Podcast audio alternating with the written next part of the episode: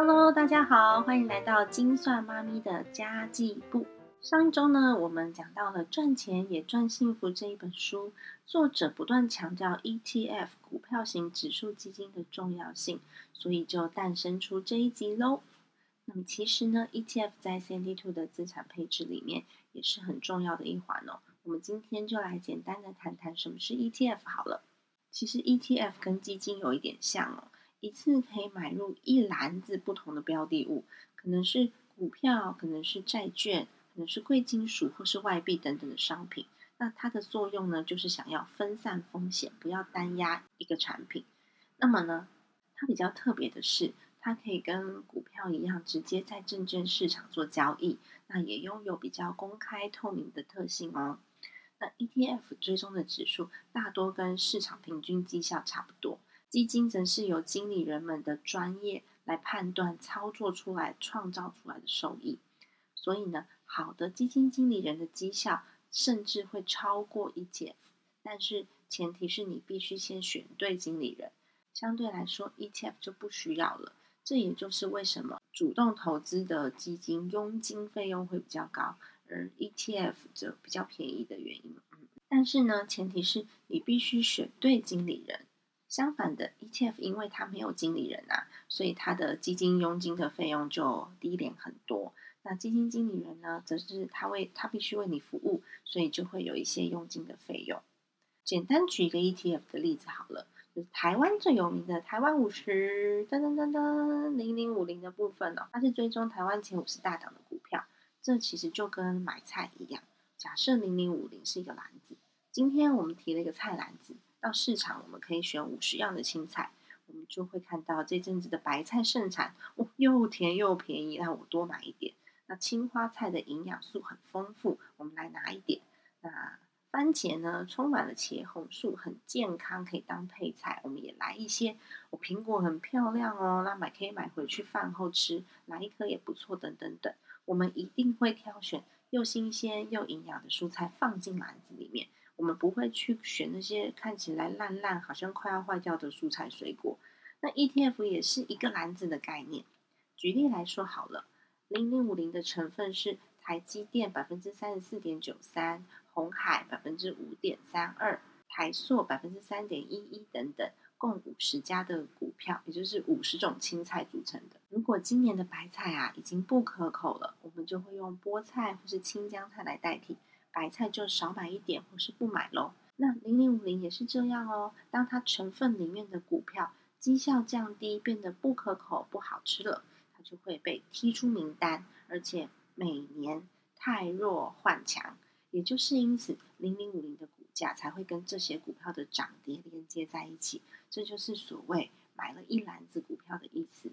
那如果是给基金经理人操作，经理人就可以把它挑选这些成分，随意的调整，然后透过价差来赚取更大的报酬。但是零零五零你没有办法单独只卖台积电，或是只只卖红海。如果你要买，就要整张买；如果你要卖，就要整张卖。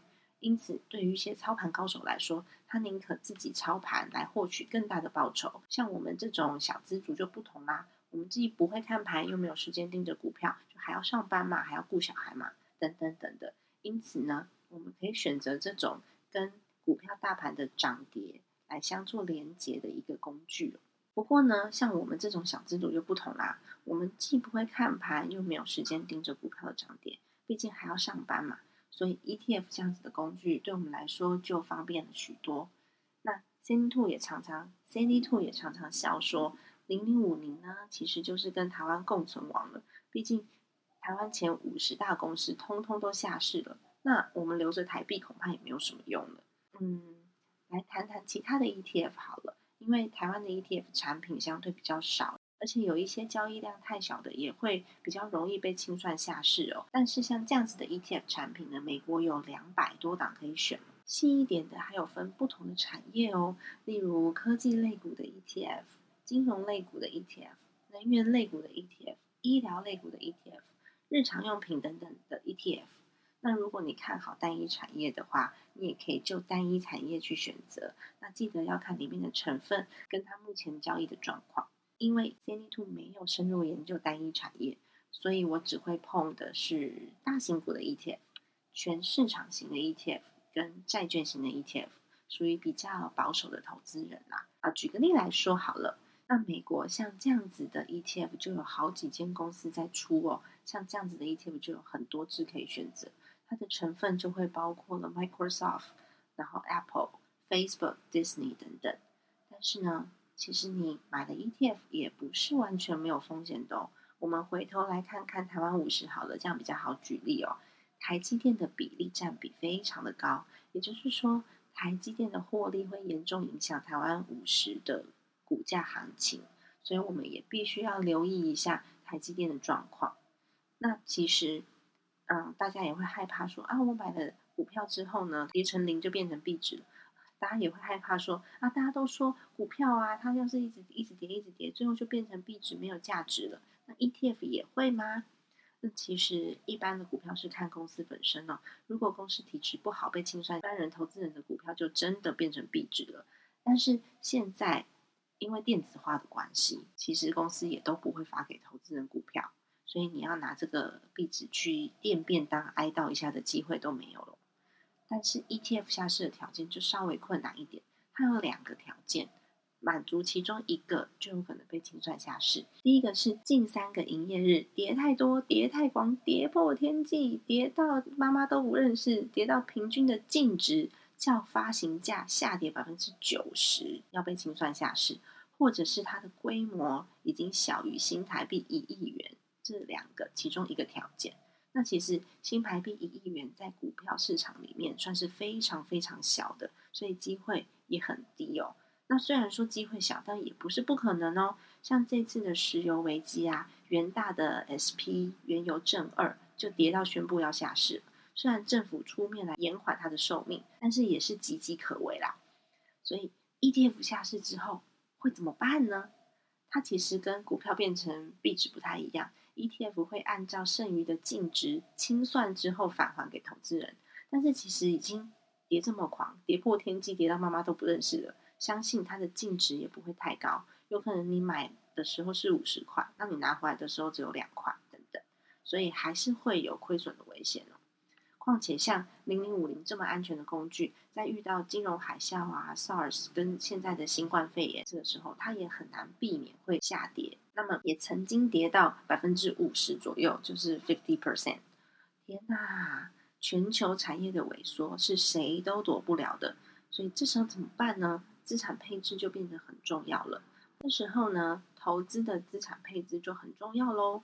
不然你会在需要用到钱的时候。发现你的股票跌了百分之五十，那你要卖还是不卖？卖了会觉得心很痛，赔了一半；但是不卖，你手上又没有钱，所以呢，在资产配置上面呢，你的考虑要相当的严谨哦。那其实，在投资上的资产配置的概念是把负相关的产品配在一起。假设股票跟公债好了，它就是一个很好的例子哦。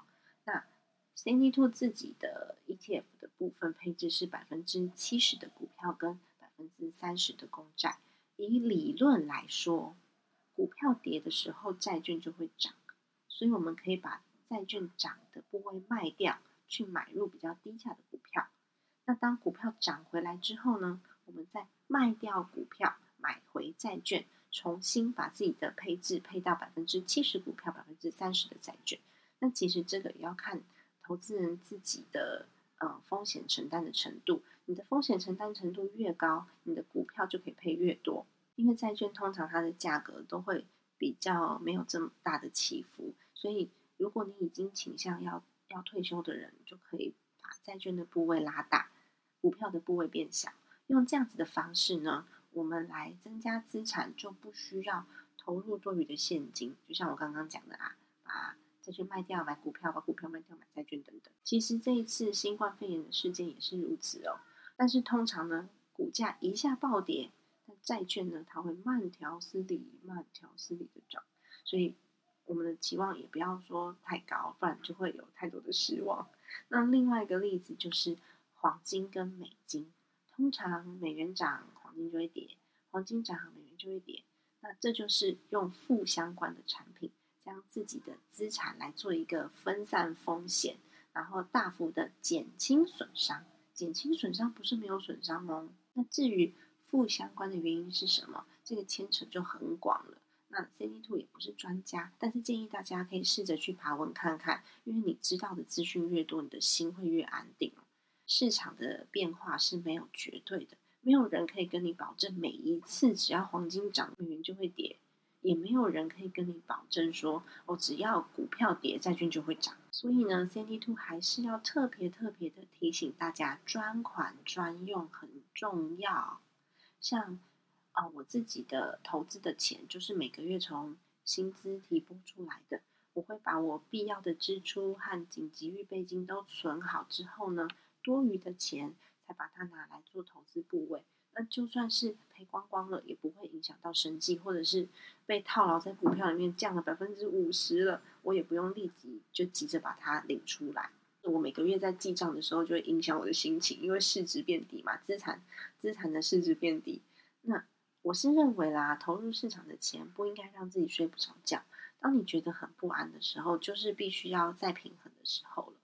例如像这次的新冠肺炎一开始，武汉封城的时候，我就觉得天哪，台湾离大陆这么近诶，万一感染到台湾，跟 SARS 那时候一样，那经济一定会受伤。所以我那个时候呢，就把大部分的股票都卖掉换成现金了。那假设它已经有一个趋缓的现象的时候，我再来把它买回来。我是认为啦，如果自己没有这些专业经理人这么专业、这么厉害，也没有本事呢，输得轰轰烈烈的话，那就乖乖的依照自己的风险承担的程度来投资就好了。那我现在还蛮庆幸自己是一个胆小鬼，所以现在嗯受伤没有到这么严重。那其实上面的举例只是在投资方面的资产配置，如果提到家庭的资产配置呢，就是要把。生活跟未来都考虑进去，投资的配置呢，只是家庭资产配置里面的一环而已。我们有机会可以再做讨论。那以上就是 ETF 指数型基金的简单介绍。那听完这一集节目之后，你是否对 ETF 这项产品、这个工具有更进一步的认识呢？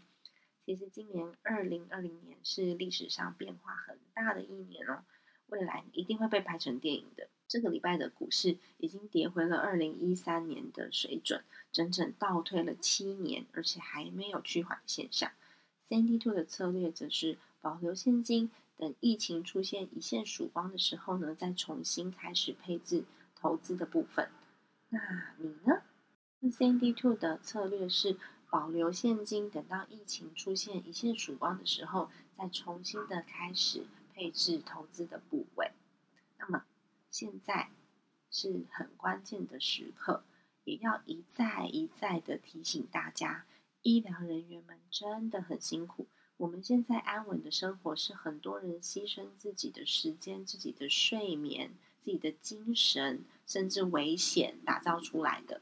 他们坚守在岗位上，所以我们才能在这里还在讨论 ETF。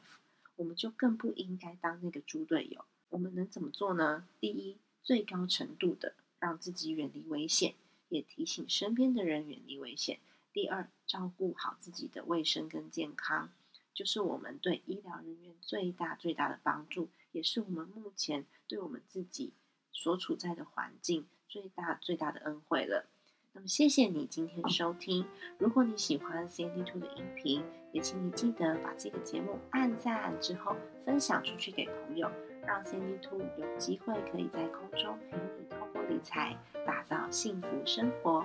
那我们下次见喽，拜拜。